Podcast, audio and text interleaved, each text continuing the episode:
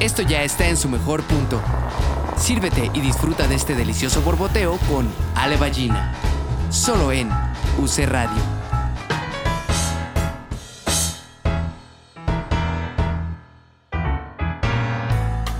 Hola, yo soy Alejandra Ballina y estamos aquí en Borboteo. Hoy tenemos como invitado especial a Miguel Conde. Miguel Conde es, bueno, además una persona que yo adoro con todo mi corazón, que nos ha llevado la vida a muchos caminos muy, muy, muy curiosos, ¿no? Y nuestra historia de amistad y de, y de, y, de, laboral, pues ha sido también variada. Pero bueno, pues muchísimas gracias, Miguel, por estar hoy con nosotros aquí. Y bueno, mi primer pregunta es, ¿te gusta el café?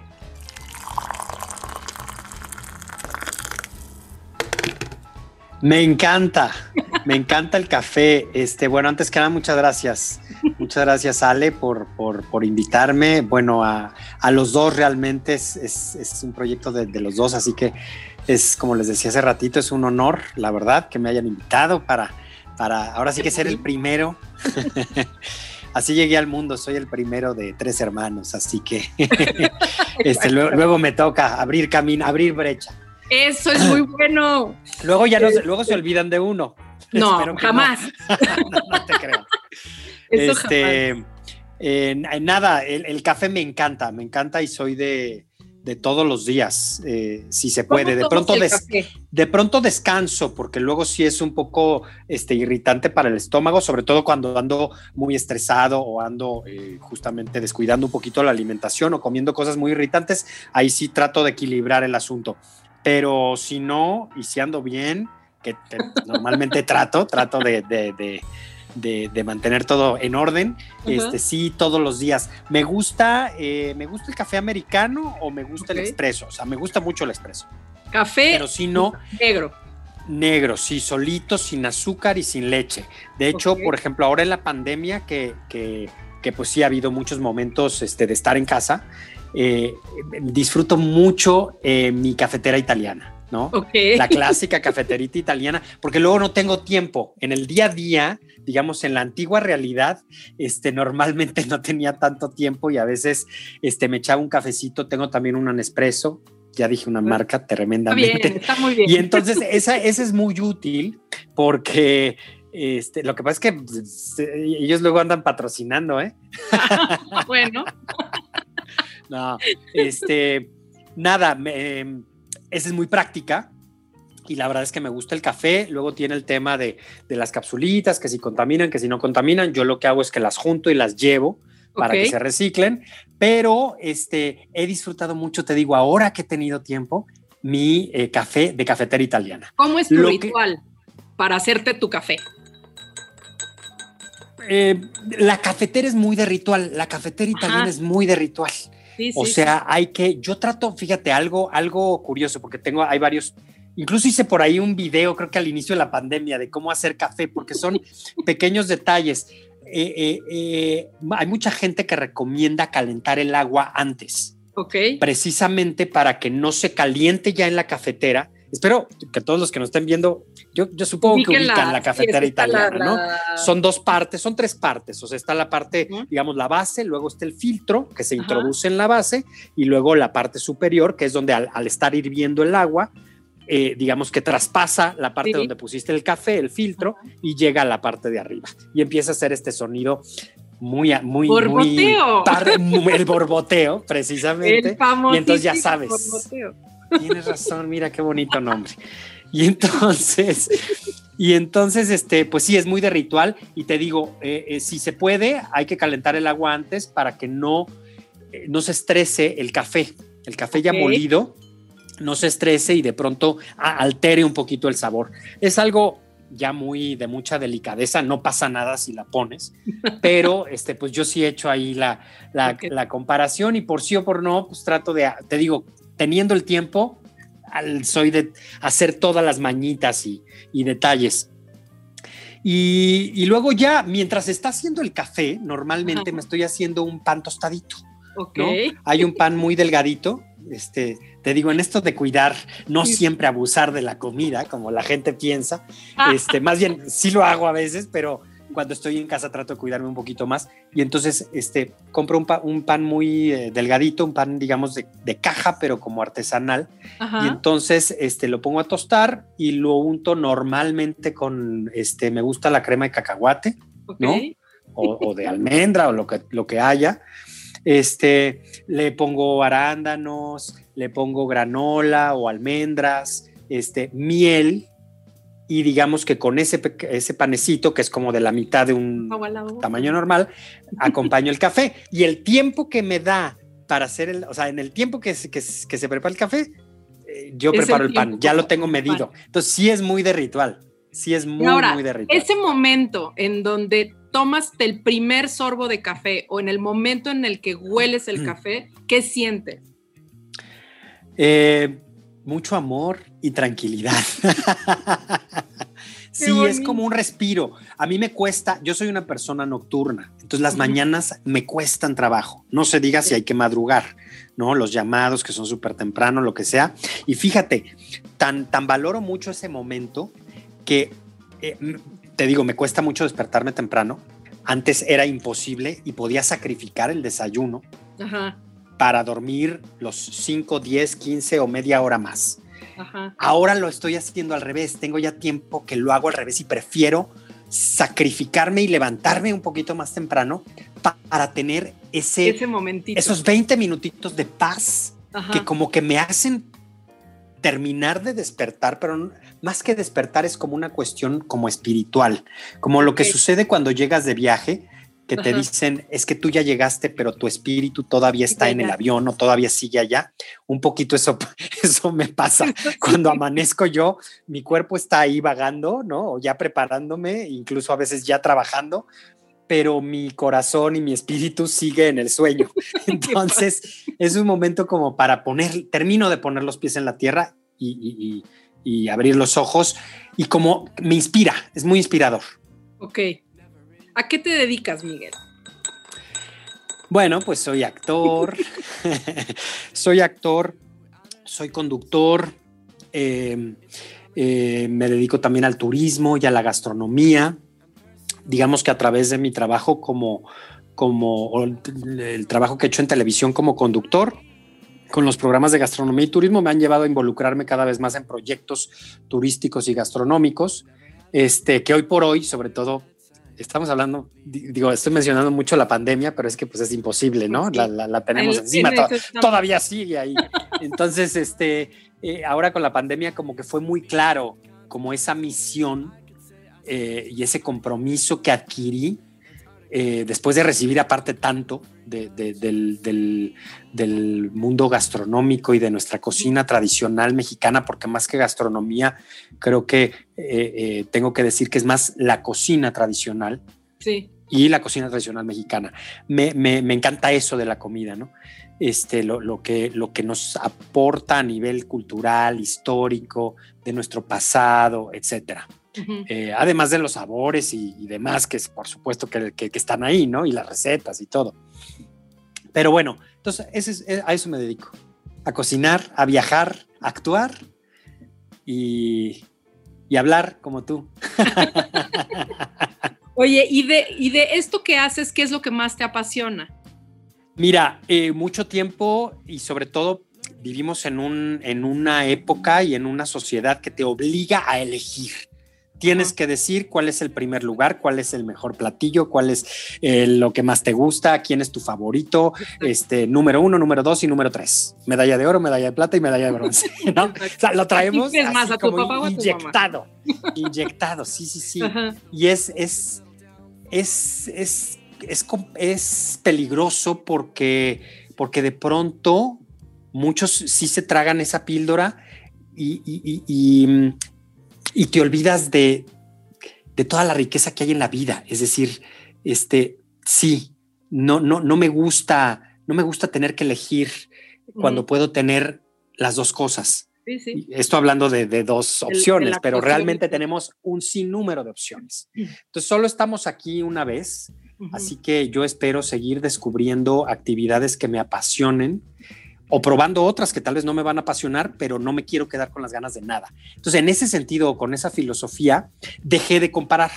Cuando estaba estudiando actuación, yo me peleaba mucho conmigo mismo porque a nadie le interesaba realmente más que a uno. Este, cuando me decían, ah, usted es el que cocina, ¿verdad? Y yo así de, no, señor, yo soy actor, soy actor y en todo caso soy conductor, ¿no? Casi, casi. Eso ya no se lo decía, pero era, soy actor. Em, y entonces me empeñaba mucho y, tenía como esa, esa cuestión de, de, decirles, no, no, no, esto, soy actor y mis maestros son eh, el maestro caballero, Enrique Singer. O sea, ¿cómo se le ocurre decirme que yo este, soy el que anda ahí guisando? Y después, creo que poco a poco, conforme me fue cayendo el 20 y sobre todo me fui enamorando más de, de, de, de eso, de lo que era viajar, de lo que era eh, toda esa riqueza eh, culinaria eh, em, y demás, como que me fui, fui aceptándolo también como una forma de vida. Y sobre todo también fui viendo que, también era una manera de, sobrevivir, ¿no? Y de pagar mi renta y de, y de, y de compartir. Te digo, también se fue generando como un compromiso. Y entonces, este, pues te vas eh, de alguna manera responsabilizando de tus decisiones, porque finalmente son decisiones que yo fui tomando y entonces es, ahí como un, diálogo que, tuvo la vida conmigo y, entonces ya no me peleo y disfruto muchísimo las dos y afortunadamente he podido eh, combinar ambas.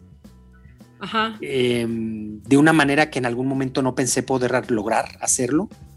Y entonces hoy por hoy no estoy, no estoy digo, siempre hay que renunciar porque son profesiones o actividades muy celosas. Eso te iba a decir. Eh, eh, mucho, muy celosas. Entonces, lo que hay que dar es el, hay que darle el tiempo a cada una. Entonces, si estoy en un proceso de teatro, me invitan a probar esto a un festival gastronómico, que ven a probar mi mole que hacemos en Hidalgo, ven a probar tal cosa o ven tal y no existo para eso, ¿no? Claro. Pero luego termino. De lunes a jueves, ¿no? O, sí, sí, sí. O sea, digo, no, te digo, he aprendido como a, poder lidiar con ambas, ¿no? Pero sí. le tienes que dar su lugar, como los hijos, supongo. Yo no tengo hijos, pero yo quiero pensar que con los hijos es igual. O sea, no, no puedes elegir y a cada quien sabes que le tienes que dedicar una atención muy particular eh, que va a ser distinta también y que en momentos tal vez va a ser más para uno que para otro. Sí. Pero que no es, eso no quiere decir que quieras más a uno. Que quieras más a uno que a otro. Sí. ¿Y en qué momento, o sea, ahorita hablas de esta cosa justo, ¿no? Como de estos dos amores, o sea, de, de, decisión que lo has logrado mediar, pero en qué momento de tu historia, y supongo que sucedieron en diferentes etapas de tu vida, ¿en qué momento dijiste quiero ser actor? O sea, ¿cuál fue ese que yo siempre creo que con los actores en particular hay un momento donde sienten la ficción y donde dicen, me quiero dedicar a esto el resto de mi vida. ¿En qué momento eh, fue eso? ¿Y en qué momento llegó a tu vida la parte este, gastronómica? Mira, sí fue definitivamente primero el quiero ser actor, ¿no? O sea, quiero hacer de, esto mi vida. Este, y en qué momento yo te diría que siempre lo supe desde el niño. Y hoy, visto así a la distancia, me doy cuenta que ahí estaba la respuesta y ahí estaba y era clarísimo. y me desviví, pero... ¿Pero en qué lo sentías? ¿En qué, en, general, cosa? Eh, eh, porque, porque lo soñaba, de entrada lo soñaba y no me atrevía a confesarlo. Ajá. Eras actor de closet. Pero sí me lo, sí me lo confesaba a mí mismo, totalmente, actor de closet. Eh, lo, describiste perfectamente. ¿No? Me daba pena decirlo, porque pues eso era de este, niñas, de maricones, este, o simplemente no era una forma de trabajo. Ya más adelante, cuando vas superando esos primeros prejuicios, después dices, sí, pero ¿de qué voy a vivir? ¿no?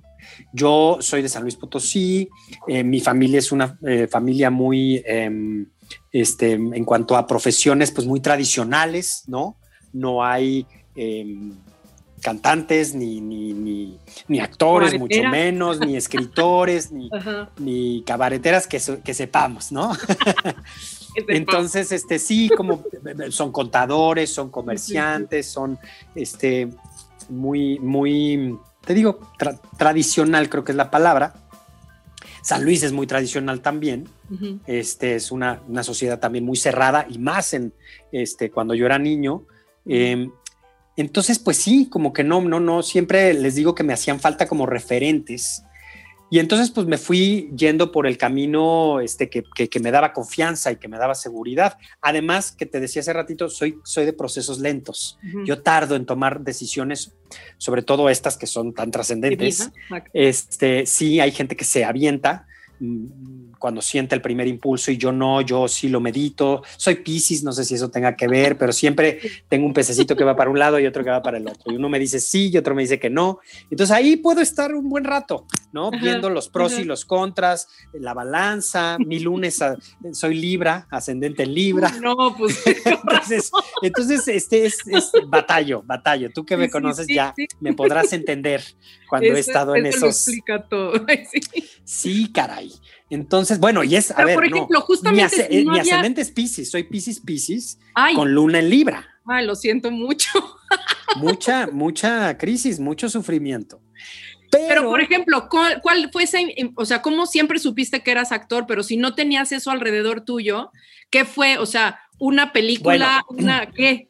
Mis referentes eran la televisión, era el cine, lo poquito que llegaba a San Luis de teatro. Mira, me acuerdo, por ejemplo, muy, muy de niño, yo ir a ver una obra infantil actuada por niños de ahí de San Luis al teatro, creo que en el Teatro de la Paz. Ajá. Era Blancanieves, ¿no? Y yo yo veía a los niños actuar, niños aparte, no, fuimos porque nos invitó la hija de un amigo de mi papá, creo, o de mi mamá, no me acuerdo, y yo veía, yo decía, ¿por qué yo no estoy ahí? Qué ganas de decir que yo me muero de ganas de estar ahí. Pero, ¿cómo le hago? ¿no? ¿no? O sea, en fin, ¿no? Entonces, este, desde ahí hasta ya más adelante, evidentemente, y de hecho ya cuando empecé a tomar, no tomé la decisión de ser actor ahí, pero ya empecé a hacer cosas. Eh, o sea, sí le trabajo, en ese sentido sí le trabajo. Entonces me metí a talleres de teatro cuando ya tuve más, tu pececito iba No, sobre todo eso, y, que ya te vas liberando de ciertos prejuicios y dices, ¿sabes que Si no lo hago ahora, pues no lo hago nunca. Y entonces en prepa me metí al taller de teatro del, eh, yo estudié en el, en el TEC de Monterrey, ahí prepa y luego carrera, porque antes de estudiar la carrera de actuación estudié administración de empresas. Estoy tosiendo porque creo que le di mal el trago al agua. no crean, no crean que estoy, bueno, espero. Espero. Toco madera, toco madera. Mira, un lápiz. toco madera de un lápiz. bueno, el chiste es que este, ya te digo que empecé como a experimentar un poquito más en serio, un poco más formal. Vi obras que me impactaron muchísimo. Hace poco lo decía en una entrevista que me hicieron. Este, vi un monólogo que, todavía sigue haciendo don Héctor Bonilla, que por cierto le mando muchos saludos porque, este, em, en fin, em, y que todavía lo sigue moviendo, que es, eh, ay, eh, de Chekhov, el del tabaco. Y aluciné con ese monólogo y con el trabajo de don Héctor porque verlo cómo se transformaba en escena y cómo ahí su esposa, Sofía, Este, le iba ayudando este, eh, eh, sí, son de esas como sí, experiencias que te marcan, ¿no? Y que dices, es, eso quiero, eso quiero para mí. Pero me clavé en eso, me clavé en dejarlo como un hobby. Y ya de manera más, para no hacerla tan larga, más tarde este, termino la carrera de administración de empresas, empiezo a trabajar en una empresa que se llama Mave. Eh, ahí me doy cuenta que definitivamente eso no es para mí, este, que me iba a dar aparte un infarto, porque soy, soy muy comprometido. ¿sabes? Con las cosas que hago y soy muy clavado y lo hago bien. Me gusta, soy muy perfeccionista. Entonces me gusta hacer las cosas bien. Entonces me iba bien, lo cual me confundía. Claro. Pero a la vez me estresaba muchísimo. Entonces, a la hora que vi el nivel de estrés que iba a tener y que no, definitivamente por ahí no iba el, la satisfacción, la felicidad plena, dije, no, vámonos de aquí. Entonces agarré mis cosas, ahora sí que agarré mis chivas y me fui brinqué el charco y me fui a Francia y estuve allá viviendo casi dos años, eh, un poquito por, alejarme. Porque me encanta el me encantan los idiomas. es, yo creo que tiene que ver con, con, mi amor y mi pasión por los viajes, que ahí está todo, o sea, el conocer eh, otra cultura, este, em, abrir la mente en todos los sentidos. Entonces me gustan mucho los idiomas, yo ya hablaba inglés, entonces empecé a estudiar francés, em, ya más o menos lo hablaba, y en alguna oportunidad que tuve de conocer París, yo dije, yo quiero vivir aquí. Quería vivir o en París o en Nueva York. Bueno, quiero vivir en, quería vivir en ambos. este, todavía no vivo en Nueva York. Creo que todavía se puede dar. Este, pero por lo pronto dije París. Y entonces, nada, como que dije, bueno, voy a ir a estar lejos de todo lo que es mi zona de confort, de todo lo que me está estorbando para poder tomar estas decisiones de vida que yo sabía que tenía que tomar porque no, no quería ser un eh, pobre, triste, amargado en la vida. este, y a la vez dije, bueno, cualquier cosa, si regreso a lo mismo, si me doy cuenta que no, no iba por ahí, pues por lo menos voy a regresar con otro idioma y con una experiencia que yo quería vivir, ¿no? Que era vivir en una de estas ciudades cosmopolitas. Mira, yo cuando fui a París la primera vez respiraba cultura. Sí. Y creo que, digo, este, lo voy a decir, tú y yo coincidimos allá. no en ese momento, pero hace poco, justo el año pasado, cuando se podía viajar muy felizmente, este, coincidimos allá y yo creo que te hablé en algún momento de eso. Sí, sí. Y este, y entonces yo, esa, esa, esa cultura que se respira en una ciudad, el arte está ahí a flor de piel en, la calle, ni siquiera necesitas entrar a los museos, pero si puedes entrar a los museos, bueno, pues ya es una alucine total. Entonces yo quería como exponerme a eso y, bueno, mi, el enamoramiento fue inmediato, ¿no? O sea, este, y, fue como un gran impulso y sin querer empecé a estudiar actuación allá en una escuela que se llama École Florent, empecé a estudiar la carrera em, y ya, y en un, día, digo, lo voy a contar como si fuera un cuento. Sí, sí. No fue así, ojalá fuera así, pero sí de pronto ya a la distancia sí lo ves y dices, pues así fue. Un día amanecí y dije, esto es lo mío, esto quiero ya para mi vida, no voy a volver a lo que estaba haciendo antes y vámonos para atrás. Vaya, vámonos, no para atrás, no para atrás nunca, pero vámonos a regresar a México. Porque yo no fui a Francia para estudiar actuación, no me interesaba ser un actor en francés. Sí, sí, este, quería estar en México, entonces dije, venga, ya lo tengo claro, y entonces me vine de regreso y ya me puse a estudiar actuación en Casa Azul. Este, soy parte de la primera generación de esa escuela, se estaba abriendo en ese momento y, ya. Luego vinieron muchas crisis. Sí, no, pero normal, porque decidiste ser actor, ahí sí ya no hay de otra. Raro hubiera sido que no. Exacto, tienes todo. ¿Tú sientes que la actuación te da esta sensación de amor y tranquilidad y espiritualidad que te da el primer sorbo de café? Sí, sí, sí, sí. Está bonito, nunca había, nunca lo había, había visto como la, lo, lo, similar que puede ser. Sí, pero son, son momentos, fíjate, esos momentos que tienes y más que la actuación, bueno, es que los hay, son distintos, iba a decir el teatro, pero realmente esos momentos también los vives cuando estás grabando en televisión o en cine. Eh, quizás son más difíciles de, tener en cine o en tele, sobre todo en tele, por, todo el ruido que hay alrededor. Eh, en teatro es muy, muy bonito cuando logras tener esos momentos en una función de ni siquiera de plenitud. ¿Qué podrá ser? Pues de magia son momentos en donde de verdad dices, wow, de como que te elevaste de un, de un presente muy... Sí, sí, sí. Y esos momentos, por supuesto que están ahí en los momentos en los que pruebas un platillo o le das un sorbo al café y de pronto te dejas ir, ¿no? Mira, un momento tan maravilloso como lo, lo, dibuja en la literatura este, el la famosa eh, Madalena. Eh, eh, en, el, en, el, té, ¿no? Sí, sí, sí, ese este, preciso instante que pum, ese preciso instante que te lleva. Sí.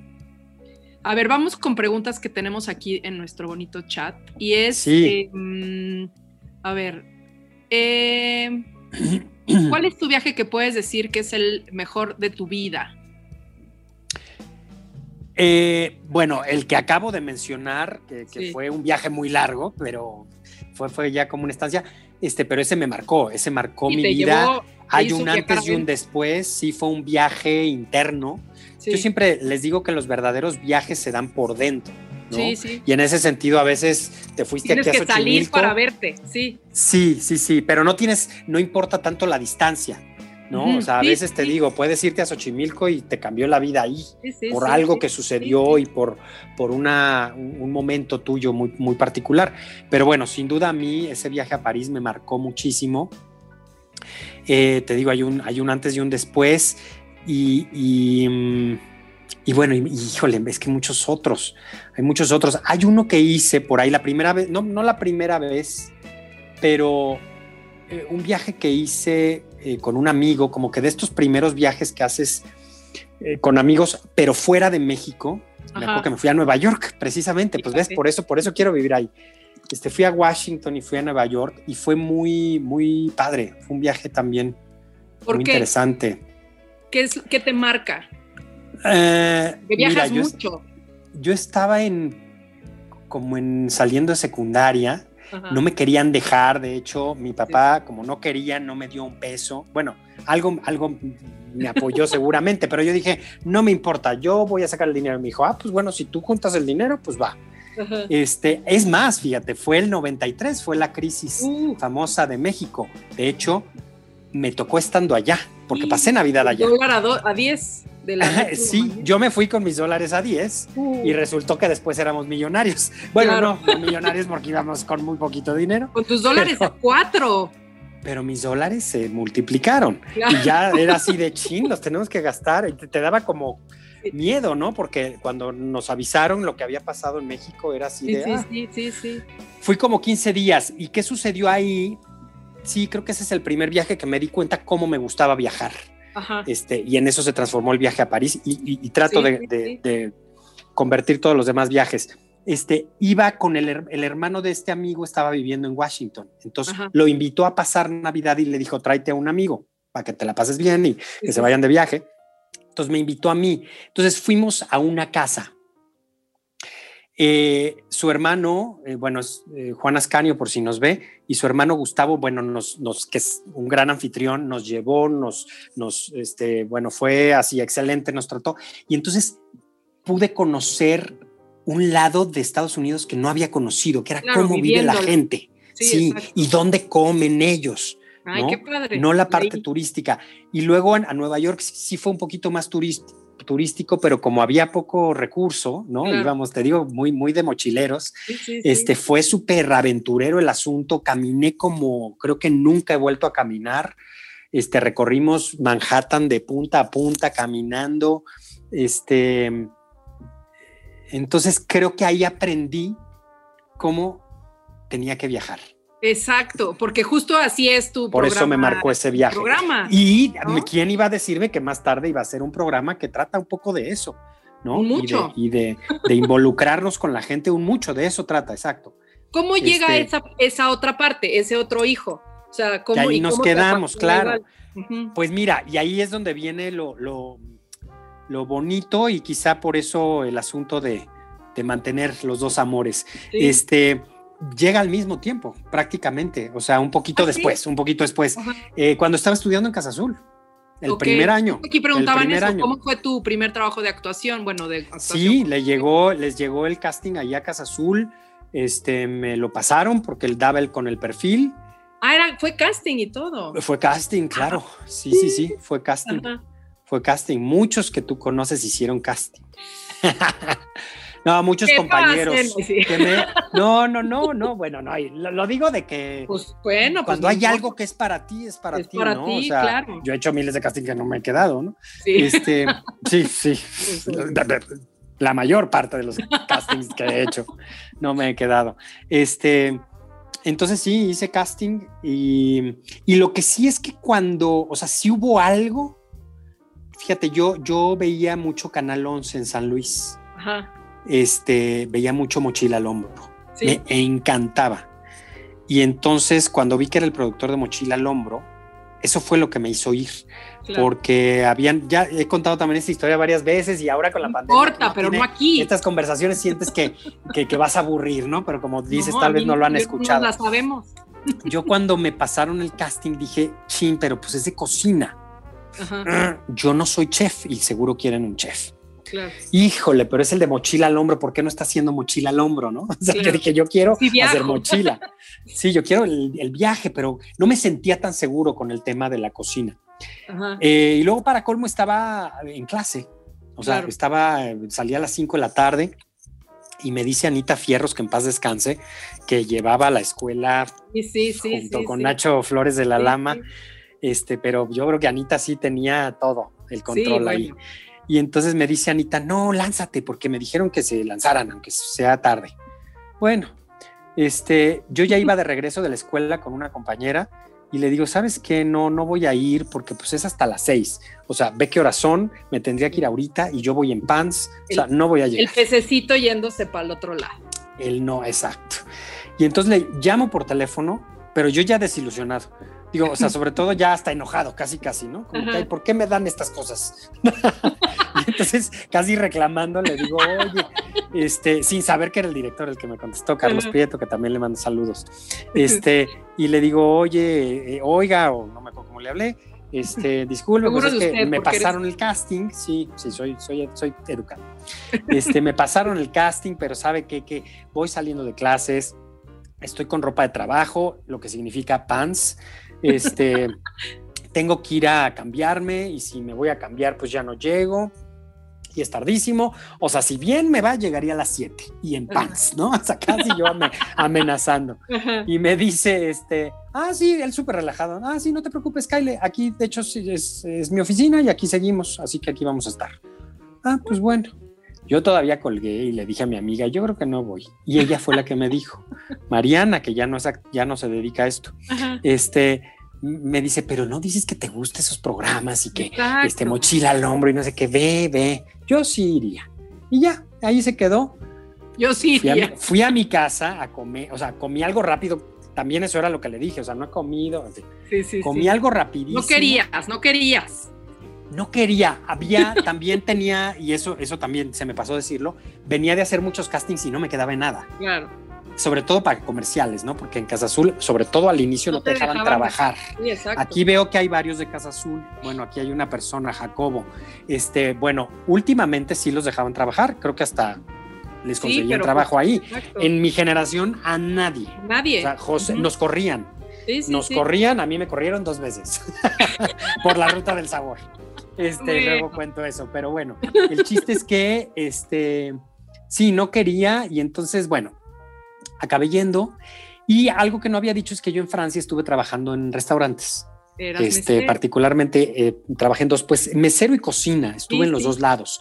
Estuve un tiempo en un bistró muy francesito. Ahí estaba en barra, no, no tanto cocina, era barra, pero la barra de un bistró en París es, es un trabajal de verdad de mis respetos, porque te tienes que encargar muchas veces de la caja de toda la parte de café y bebidas y luego de todos los como preparaditos sencillos, que de sencillos no tienen nada, pero que es, este, no sé, el pan con, este, no sé, hay muchos platillitos que tienen que, que se sirven en barra. Y eso los preparaba y los hacía yo.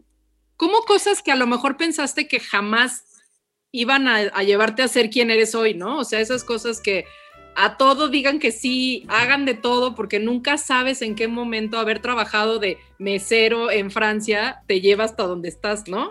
O te da herramientas para conseguir el trabajo de tu vida. Totalmente. Mi casting lo hice presentando un platillo Ay, de los que yo servía en otro restaurante, no, ese no fue en el sí, sí, sí.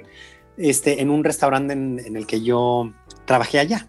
Qué padre. Y entonces, claro, tenía, y pues realmente acababa de llegar, tenía como seis meses. entonces, todo lo tenía a flor de piel. O sea, presenté el platillo muy, este, pues como yo lo vendía allá. este, describí todas las sensaciones porque me dijo, bueno, era una improvisación. Le dije, oye, ¿puedo hacerle como que estoy viajando, pero en París? Ah, dice, sí, órale, buenísimo. Digo, ah, bueno, va. Y entonces ya lo preparé. y, en este, francés. Y eh, en francés y en pants. total anti, anti, anti París, ¿no? Sí, sí, sí, anti, Anti Francia, porque no. Sí, sí, sí. Pants es para hacer deportes y si no, ya es la pijama de la casa. Exacto. Como ahorita en pandemia también, porque. porque... Como la, exacto, como el, traje de gala de la pandemia. El clase de gala, exacto.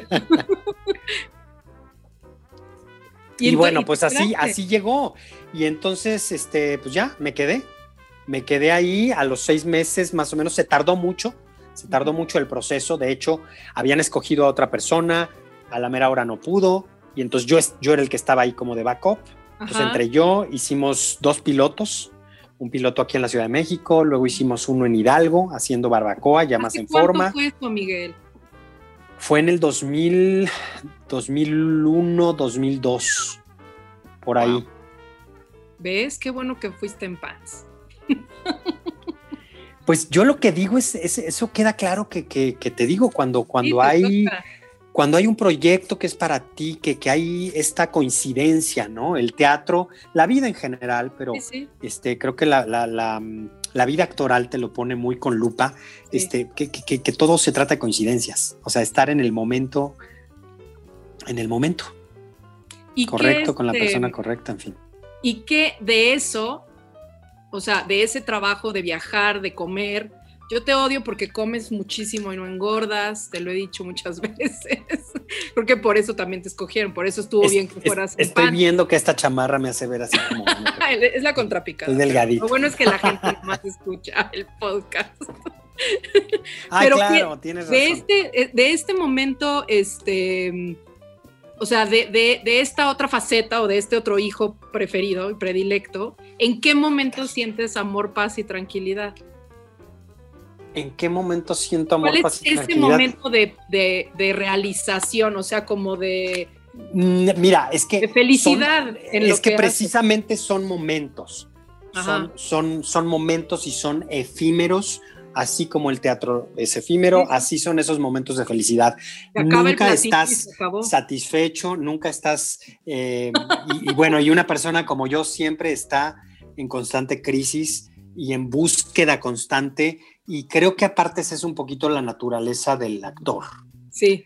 Eh, o al menos del viajero, más que del actor del viajero, porque hay actores que sí siento yo que, llegan a un lugar y, y mm, y, está muy bien, o sea, no, no, lo, quiero decir como crítica, sino que llegan a un lugar que siempre soñaron y luego mantenerte ahí es muy complicado, así que como que se concentran en eso. Además ¿no? sucede, o sea, a lo mejor un día eres el protagonista de la serie y al día siguiente eres el Entonces, árbol 4 en la obra. Exacto, y, exacto. y los dos pueden ser maravillosos. Por supuesto, por supuesto, y quizá ah, el árbol 4 te enseñe mucho más que todos los protagonistas que hiciste en la vida.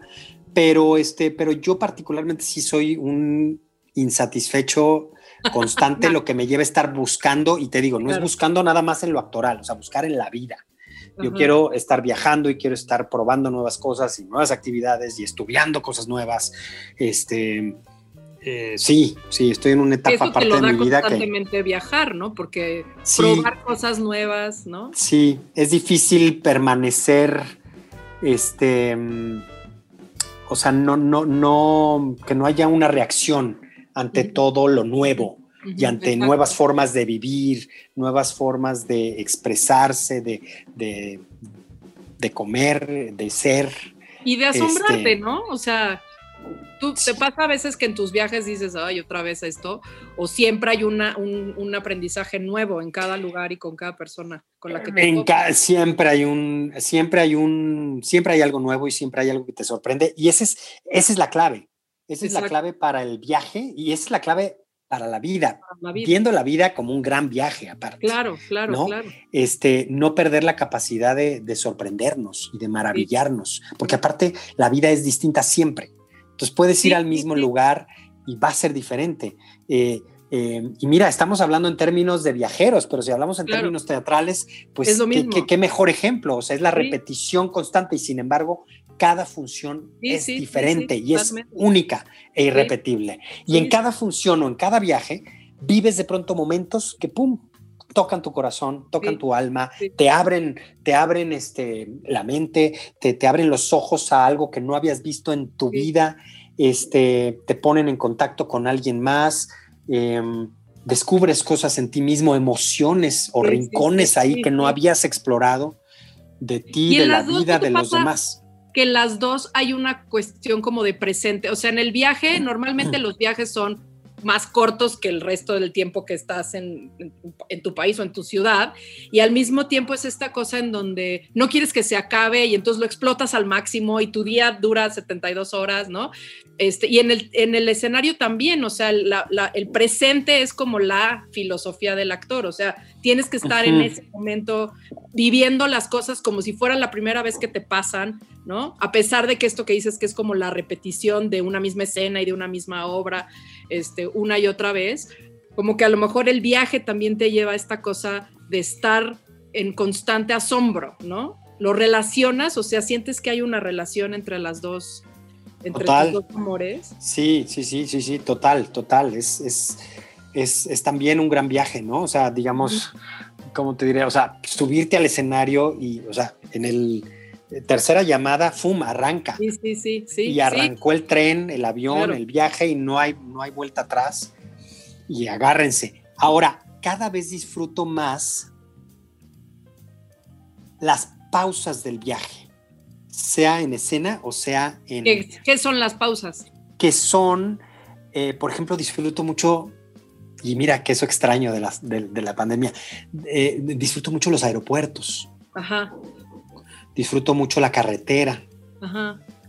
Em, esos espacios en donde justamente todos esos 20 de lo que viviste, muchas veces, como bien dices, a mil por hora, porque más allá de la velocidad como tal, es la, cantidad de imágenes y de experiencias que a veces llegan de golpe y que no, no, no hay, no, no eres capaz. Si, si, vas de verdad como esponja, que creo que así se tiene que viajar, con los ojos y todos los sentidos bien abiertos, la cantidad de estímulos a los que te puedes este, exponer, incluso en el lugar más simple, aburrido, que entre comillas, que pudiera decir alguna persona de, ay, ¿por qué fuiste ahí? Si ahí no pasa nada. No, no, no, es que en ese no pasa nada, pasan muchas cosas, es que hay que abrir los ojos. Claro, claro, claro. Este, y entonces, esos, esos espacios, digamos, entre un viaje y otro, esos espacios que en donde convives con tus compañeros antes de la función o después cuando te vas justamente a tomar una copa o a echar la cenita. Y entonces recapitulas lo que sucedió en el escenario, ahí es muchas veces donde te caen los 20 y ahí es donde se, se lleva a cabo el viaje interior. Y en ese sentido creo que sin ese viaje interior, el otro viaje no tiene, claro. no, no, no, llega o no tiene los alcances que puede tener. ¿Y tienes, por ejemplo, un diario o cómo, o cómo digo, obviamente queda en, lo, en el video, pues, de lo que A veces escribo, lo hacía sobre todo antes te diría que dejé de hacerlo, dejé de escribir un poco, este, pero sí, a veces me gusta escribir. Eh, quizá también tiene que ver con, las redes sociales. Ahora todo lo, lo documento y de una manera bastante adictiva. Este, lo, sí, me encanta y me encanta, disfruto mucho hacerlo. Este, lo que sí es que la imagen le ha quitado, en mi caso, le ha quitado mucho poder a la palabra y eso lo extraño y sé que que, me pierdo de mucho, pero, pero bueno, vivimos en una época de imágenes, muy visual la cosa, entonces pues bueno, estoy respondiendo supongo que a eso porque no me da tiempo para más. Claro. créeme que, le, dedico, le dedico mucho rato. Entonces, sí, eh, em, últimamente es a, través de, las redes que, que, documento, ¿no? Y que te vas de eh, repente llevo a verlas. unas notas. Ajá. Sí, sí, claro. O recapitulas viendo tus fotos, ¿no? Mira, las últimas, por ejemplo, las últimas temporadas de la Ruta del Sabor, lo que hago es que sí llevo mis notas. Ok. Eh, pero muy, muy a nivel notas, o sea, muy, no tanto como diario, sino literal, tal lugar, o sea, los datos duros, ¿no? Tal lugar, este, cómo se llama la cocinera, este, cómo se llama su familia, eh, tal, eh, me gustó esto, esto y esto, se cocinó esto, esto y esto y esto, con una breve descripción, sobre todo las ahora sí que son como los highlights. Sí, sí, sí. ¿Y eso te hace acordarte meses después? Y entonces meses después me hace acordarme cuando subo las fotografías o cuando estrenamos el programa. ¿no? Claro, claro. Que por ejemplo ahora que estuve en la pandemia me encantó, me encantó, me enamoré de ese sistema y dije, wow, fui, qué bueno que lo hice, porque tenía todo el registro del viaje, normalmente nos tardamos un rato en estrenar. Ahora no tardó tanto, entonces no, lo tenía más o menos fresco, pero sí hay cosas que se te empiezan a escapar. Entonces, ver el programa y al mismo tiempo tener, em, tener mis notas, me hacen como revivir todo lo que, lo que se vivió y poder compartirlo, porque yo guardo, sí comparto el viaje cuando estamos grabando, pero la parte del programa sí la guardo para cuando se estrene el programa. Claro, claro. Sí. Entonces, este, pues nada, ahí ya me, creo que hasta yo me hice bolas de todo. No, sí, es claro, porque pues es eso, es otra vez como una palabra te lleva a recuerdos, incluso justamente, este, de, sabor, ¿no? A ver, vamos aquí. Eh. Perdón, nada más quiero decir algo que me, me vino ahorita. Creo que hago un análisis tonal. para los actores, el análisis tonal es este, o, para los no actores más bien, este, el análisis tonal era muy un, un, sistema por ahí que se enseñaba mucho en casa del teatro. ¿no? Sí, muchísimo. Con el maestro de Tavira, que era este análisis en donde veías, entre otras cosas, por ejemplo, cuántas veces se repetía una palabra en un texto. Entonces, por ejemplo, tenías teatro, bueno, mayo, cuántas veces repite mayo. Entonces, hacías como un desglose así de todo el vocabulario, de toda la palabra Sí, sí, sí. Y entonces luego te dabas cuenta que, por decirte, mayo se repitió 10 veces. ¡Guau! Pues mayo, tiene un peso tremendo en la Exacto. En fin, lo estamos explicando así muy a grosso modo, pero. Pero, otra vez. dando cuenta que, mira, hacía un análisis tonal. Exacto, como una cosa complementa a la otra. A ver, vamos ya para, para terminar, porque se nos acaba el tiempo y siempre ves, no que no, que, no, que no. Este, preguntas de nuestro, de, nuestro público. Este, ¿Cuál ha sido uno de tus mayores aprendizajes como actor y qué fue para ti el donador de almas? ¿Volverías a temporada con la obra? Mira, estaba viendo justo esa pregunta. Em, ok, ¿cuál ha sido uno de mis mayores aprendizajes como actor? Híjole, pues es que son, son, son, son muchos, pero quizá uno de los más importantes y que ahorita me viene a la mente porque también hablamos de eso, eh, estar en presente. O sea, y, y, sobre todo eso te lo da el teatro, o sea, esa esa necesidad de estar, estar ahí, no un segundo atrás, no un segundo adelante, ahí, presente, si no la cosa no funciona. No puedes estar pensando en lo que hiciste. No sé si, bueno, yo no actúo, pero, pero justamente en el teatro creo que también es una, es, es parte importante del proceso, porque si tú estás pensando en el estreno y en las funciones, dejas de lado todo el proceso y el proceso es súper rico. ¿No? O sea, esta cosa, no, del análisis tonal como tal, pero los análisis del proceso de mes, o sea, como que cada cosa tiene su tiempo. Mira, yo creo que fue una de las primeras lecciones, yo soy, yo como te decía, soy muy perfeccionista y soy muy analítico y pues estudié muchas, cosas, como que tuve un proceso de estudios muy intenso, digamos, ¿no? en donde estudié hasta otra carrera. Claro. Muy, muy digo, administración de empresas no es que sea la carrera más compleja, pero mucha matemática, mucha contabilidad, mucha ingeniería. cerebro, ¿no? Lo que hacía yo en MAVE era también ingeniería, hice varios diplomados ahí que no tenían como mucho que ver. Este, aparentemente. Pero digamos que yo sí tengo una, como que suelo ser como un poco estructurado a veces para ciertas cosas. Entonces, lo primero que me enseñó, eso fue desde que estaba estudiando, fue como a desestructurarme y a olvidarme a mí me hace daño el análisis, tan demasiado análisis tonal para actuar. Sí, sí, sí. Particularmente para actuar, creo que trato de evitar ahondar demasiado y rascarle demasiado, porque aparte me gusta mucho como la onda psicológica y entonces y por qué y por aquí, pero lo hago como que de manera natural. Claro. Entonces, si se alarga mucho el proceso por ahí, a mí me hace daño. Porque además no te, te, podría frenar, o sea, dada tu personalidad, si lo sobreanalizas, no lo haces, ¿no? Es el sobreanálisis, viste con la palabra. Sí, exacto. Sí, sí, sí. Entonces yo me voy más, yo creo que me enseñé a trabajar con, con, el instinto. Exacto. Yo soy una persona, te digo, de procesos lentos. Entonces reflexiono demasiado. Claro. Entonces, lo que, me, lo que me deja la actuación y el teatro es a, responder mucho más, de manera más impulsiva a mis instintos, porque aparte a eso vamos al teatro. Lo decía mucho Enrique Singer la gente va no a ver lo que hace todo mundo. Claro.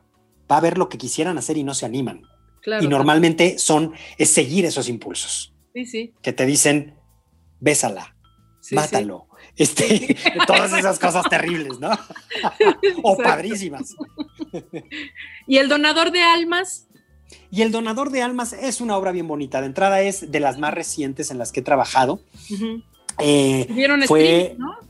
Tuvimos streaming y de hecho este viernes estén en Teatrix. Para los que escuchen esto, a partir de, a ver, ya no sé cómo estoy con las fechas, pero bueno, a partir del 27 exacto de, noviembre, este, está disponible en esta plataforma que tiene muchas obras de teatro. Se pueden suscribir y este, pueden ver El Donador de Almas, los que se la perdieron. Eh, una obra que está basada en un texto de Amado Nervo, entonces fue entrar en este mundo de Nervo, redescubrir a este gran autor que tenemos en México, poco valorado, o más que poco valorado, un poco, este, pues sí, como que la historia no lo ha, no, no, lo ha tratado muy bien. Este, lo tenemos mucho como en un cliché y la verdad es que es un genio y es una eh, nos tenemos que sentir muy orgullosos de alguien como Amado Nervo. Y, bueno, y el texto era padrísimo. aparte adelantadísimo a su época, cero cursi, o sea, nada que ver con esa poesía que normalmente es, que es, que es, padrísima, pero que luego por eso se le tachó mucho tiempo de, de cursi, de un poeta y este, Em, el donador es increíble. Y bueno, pues nada, un, proceso largo, además, ha tenido una vida larga, pues todavía, todavía sigue ahí. Tenemos temporada en el helénico el año que entra. Sí, digo pendiente, ¿no? Sí, ya no sabemos qué va a pasar, pero, pero ya, digo, digamos que fuimos seleccionados para estar el año que entra en el helénico. Entonces, pues de hecho sigue, sí. Y bueno, y conocer a mucha gente que no había trabajado como Robanda, este, em, un elenco todo el equipo de cerebros. Y un elenco muy variable, fíjate. Sí, muy, variado. muy variado. Muy, variado. este, y, en la variedad está el gusto, yo siempre digo. Exacto. Este, y entonces sí, tú pude como alternar ahí con muchas compañeras eh, protagonistas. Hay una relación como muy eh, cercana que tengo con la, con la, con la actriz. Ajá con todos, definitivamente es un trabajo en equipo siempre el teatro, pero particularmente las que cambiaron mucho fueron las actrices que hacían pareja conmigo. Entonces, este, desde Olivia Lagunes hasta que fue la que inició, hasta Ambalia Marichal, que es la que, la, que cerró últimamente, pues son energías y maneras de ser y de actuar totalmente distintas. Y eso es bien padre. Cada vez disfruto más eso. Y fíjate, eso me lo dio mucho, esa flexibilidad me la dio mucho el teatro comercial. Bueno, el teatro que y lo pongo entre comillas porque no me pueden ver, este, que, se le conoce como comercial. Este, ¿no? Eh, la estética del crimen, que ahí también tuvimos pues muchos eh, elencos, que gracias a eso duró tanto la obra. Em, me, yo lo padecía al principio en general los que estábamos del, elenco original, teníamos como nuestra resistencia, ¿no? Porque todos veníamos como de, un teatro muy formal. Y la verdad es que al final este, fue, fue bien bonito y fue otra gran lección. Insisto, de todos lados se aprende. Sí, sí, y lo vas integrando a, los, a lo que sigue. Sí, sí, ¿Qué otros proyectos tienes para el futuro, Miguel? ¿Y en dónde te podemos seguir?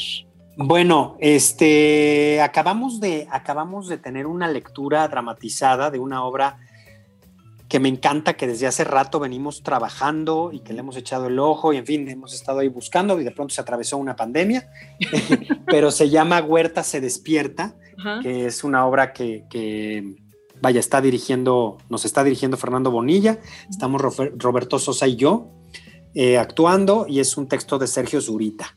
Y bueno, pues la idea es estrenar el año que entra. Te digo, tuvimos un poquito esta, con el pretexto del de la revolución, del del 20 de noviembre, eh, tuvimos esta lectura dramatizada y nos pusimos a trabajar nosotros en el texto y entonces, este, pues bueno, eso está para el año que entra. Eh, proyectos que se quedaron pendientes en este año, que fue un remontaje que íbamos a hacer del juego de la silla. En principio también se va a reestrenar el año que entra. Eh, voy a estrenar nueva temporada de La Ruta del Sabor, que grabamos en plena pandemia, lo logramos y sobrevivimos. y empezamos, no tenemos fecha de estreno todavía, pero yo supongo que apenas inicia el año, ¿eh? yo quiero pensar que ya muy pronto quizá en enero estemos estrenando como se estrenó la, temporada pasada. Y bueno, en principio seguiremos grabando. Nos quedamos por ahí con algunos programas pendientes porque se tuvo que ajustar el presupuesto también por, la pandemia. Entonces, pues bueno, yo espero que las cosas mejoren y que podamos recuperar esos, esos programas que, no se pudieron hacer. Pero bueno, ya están ahí, entonces también eso tendrá su, futuro. Sí, sí, de entrada hay programas nuevos, hay 16 capítulos nuevos que van a poder ver el año que entra. Y, y, te digo, espero poder seguir grabando, viajando. Y mira, pues muchas cosas, creo que es, lo primero que me vino a la mente, pero hay muchos proyectos. Creo que la pandemia, no sé si te pasa y les pasa a la gente que nos está escuchando, que, que de pronto como que es como si hubiera la imagen es como pulverizado un poco todo. Sí, sí, sí. Como que todo se atomizó. Sí. Creo que es la palabra correcta. Entonces de pronto surgen muchos proyectos, proyectitos, semiproyectos, eh, hijos, nietos, ¿sabes? Como, como una ramificación muy extraña. yo, hay muchas cositas que están ahí. Eh, tú y yo incluso hemos hablado de hacer Tenemos varias, cosas. Claro. En pendientes. Este, pero nada, creo que también por otro lado no, no, quiero agobiarme mucho. También lo platicaba contigo el otro día. Este, quiero como, como que creo que también es un momento de ser muy, de ir con calma. Sí. Ir, muy atientas, porque de entrada ya vimos que por más que hagamos y planeemos, si la vida no quiere, no quiere. No quiere, ¿no? Exacto. exacto. Entonces, este, sí, sí, vamos, vamos con calma, ya se viene el fin de años, ya se viene la segunda ola de la pandemia, se viene la Navidad, entonces creo que ya más bien, como te decía aquel día, este, estoy como cerrando un poquito con, lo, con, lo, con los compromisos que ya hice y simplemente como preparando este, un poquito el terreno para, para lo para ver quién sabe qué, ¿no? Sí, sí. Exacto. Ay, pues ya se nos acabó este nuestro tiempo. Este... ¡Qué bárbaro! ¡Qué bárbaro! no es nada, ¿ves? ¿Cuáles son ustedes, Miguel? Redes sociales. Redes sociales. Redes sociales, sí. Este, estoy en Instagram, arroba Miguel Conde 75. Instagram y Twitter es el mismo, Miguel arroba Miguel Conde 75. ¿De qué te ríes? Nada, del 75. Del 75, sí, caray. Y luego, eh, Mira, está pasando una moto. apenas, hasta apenas ahorita nos saben que no que estamos en esta, Sí, sí, sí, no pasó el de los tamales, que siempre pasa. Pasó la moto. este, y en, bueno, y en Facebook estoy como Miguel Conde Oficial. Ah, muy bien. Bueno, pues Miguel, muchísimas gracias por haber estado hoy con nosotros. No, gracias, gracias a ustedes, gracias Ale, eh, Davo, Gabo, en fin, a todo el equipo. Les deseo todo el éxito del mundo. Les va a ir muy bien. Eh, muchas gracias. Bueno, y si ustedes quieren ser parte del público de Borboteo, sigan a UC Radio MX en sus redes y este podcast va a estar disponible en Spotify y en todas las plataformas para que lo escuchen una y otra vez y cuantas veces quieran. Y bueno, si me quieren seguir a mí en mis redes sociales, en Twitter y en Instagram es arroba ale-ballina. Muchas gracias por habernos sintonizado y estén pendientes de nuestros próximos borboteos.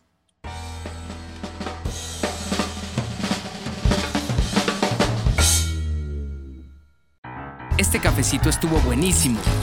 Recuerda que tenemos una cita la siguiente semana para una charla más. Encuentra más Borboteo en nuestro Instagram, arroba Borboteo Podcast. Esta fue una producción de UC Radio.